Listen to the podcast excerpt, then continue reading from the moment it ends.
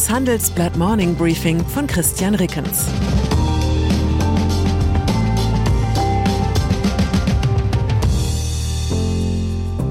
Guten Morgen allerseits. Heute ist Montag, der 5. September, und das sind unsere Themen.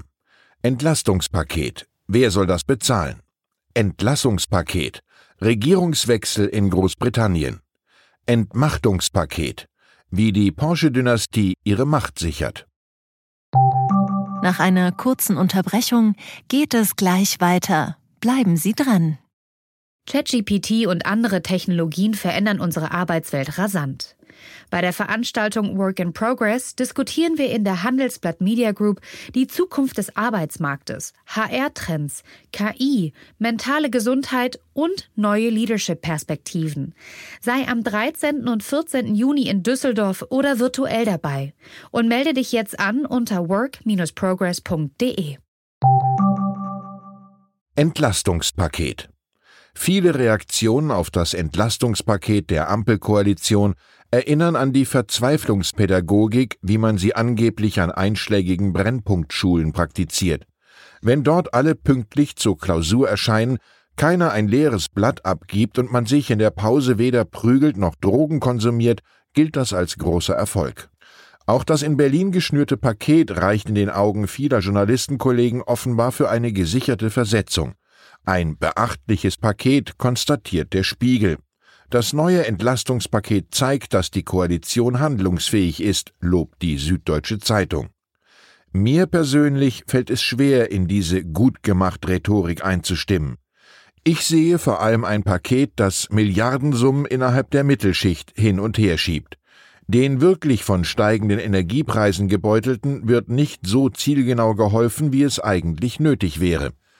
Bestes Beispiel sind 300 Euro pauschal für jeden Rentner und jede Rentnerin, ganz so, als bestünde diese Bevölkerungsgruppe noch immer aus ehemaligen Trümmerfrauen, die an Margarinebroten nagen. Tatsächlich sind Senioren vor allem eine sehr große Wählergruppe, weshalb sie vermutlich bei diesem Entlastungspaket auf keinen Fall leer ausgehen durften. Und finde eigentlich nur ich es seltsam, dass man in diesem Land als besser verdienender gelten kann und als solcher den Spitzensteuersatz zahlen muss, aber gleichzeitig vom Staat für derart bedürftig befunden wird, dass man monatlich 18 Euro extra Kindergeld nötig hat? Zu einer bürgerlichen Gesellschaft gehört für mich, dass alle, die finanziell dazu in der Lage sind, zunächst einmal selbst für Unwägbarkeiten wie steigende Energiepreise vorsorgen, etwa indem sie für solche Fälle Ersparnisse anlegen bzw. auflösen. Der Staat hat dann immer noch genug damit zu tun, allen zu helfen, die das aus welchem Grund auch immer nicht können. Die Anhebung des Hartz-IV-Satzes von 449 auf 500 Euro ist so gesehen ein richtiger Schritt. Doch wenn der Staat weiterhin nach Vollkasko-Manier Bürgerinnen und Bürger bis weit in die Mittelschicht hinauf von jeglichen Lebensrisiken freizustellen versucht, dürfte für solch zielgenaue Hilfen bald kein Geld mehr übrig sein. Wie heißt es so schön in dem alten Schlager, wer soll das bezahlen, wer hat so viel Geld? Energiepreise am kommenden Freitag dürfte es auf europäischer Ebene weitergehen mit dem Kampf gegen hohe Energiepreise. Die EU-Energieminister wollen bei ihrem Treffen über Preisdeckel für Erdgas und Hilfskredite für notleidende Energiekonzerne beraten. Die Nachrichtenagentur Reuters zitiert aus einem entsprechenden Dokument. Zudem soll demnach eine vorübergehende Aussetzung des Derivatemarkts für Energie diskutiert werden. Großbritannien auch Großbritannien machen die steigenden Energiepreise zu schaffen. Dort wird am Montagnachmittag bekannt gegeben, wer den Mitgliederentscheid für die Nachfolge von Boris Johnson als Vorsitzender der konservativen Partei gewonnen hat. Damit steht dann fest, wer quasi automatisch neuer britischer Premierminister wird. Alle Beobachter setzen auf Außenministerin Liz Truss. Ein Premier mit populistischen Tendenzen würde dann einer ebenso veranlagten Nachfolgerin Klinke und Hauskatze von Downing Street No. 10 in die Hand geben. Wie Truss die gewaltigen Probleme des Vereinigten Königreichs angehen will, analysiert unser London-Korrespondent Thorsten Rieke. Eine Besonderheit steht schon fest, um ihren obligatorischen Antritts- bzw. Abschiedsbesuch bei Elizabeth II. zu absolvieren, haben Johnson und Truss diesmal eine etwas weitere Anreise. Die Königin weilt im schottischen Balmoral Castle statt im Londoner Buckingham Palace. Wenn man schon Winston Churchill in die Rente verabschiedet hat, muss man ja nun auch wirklich nicht mehr für jede Kleinigkeit seinen Sommerurlaub unterbrechen. Volkswagen.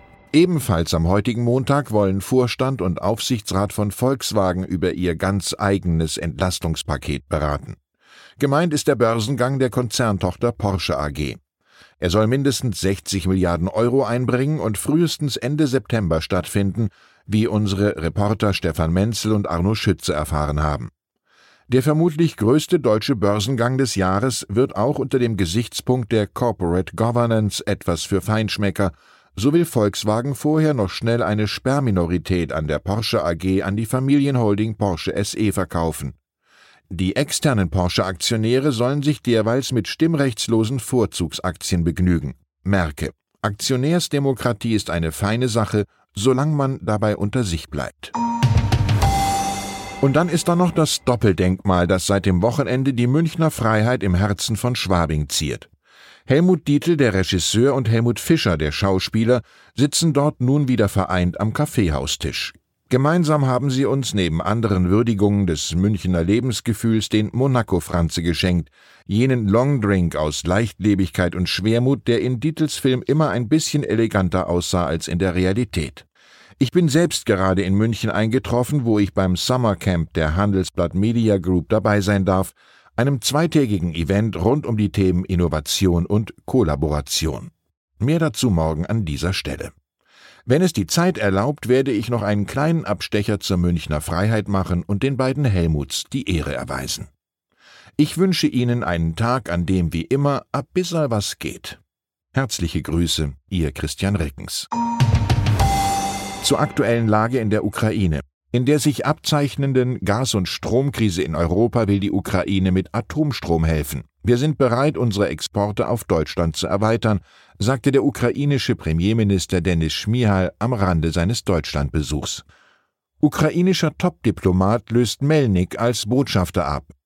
Oleksiy Makejew wird an Andriy Melniks Platz rücken. Er bekleidete zuletzt verschiedene Posten in der ukrainischen Regierung und war schon einmal in der Botschaft in Berlin tätig. Weitere Nachrichten finden Sie fortlaufend auf handelsblatt.com/Ukraine. Das war das Handelsblatt Morning Briefing von Christian Reckens, gesprochen von Peter Hofmann. Wie geht es weiter mit der Europäischen Union? Präsidentschaftswahlen in den USA, EU-Parlamentswahlen, geopolitische Krisen und wirtschaftliche Schwierigkeiten. Wir suchen Lösungen für diese Herausforderungen. Am 19. und 20. März auf der digitalen Europakonferenz von Handelsblatt, Die Zeit, Tagesspiegel und Wirtschaftswoche. Über die Zukunft Europas sprechen wir mit Bundeskanzler Olaf Scholz, Wirtschaftsminister Robert Habeck und vielen mehr. Kostenlose Anmeldung unter europe20xx.de.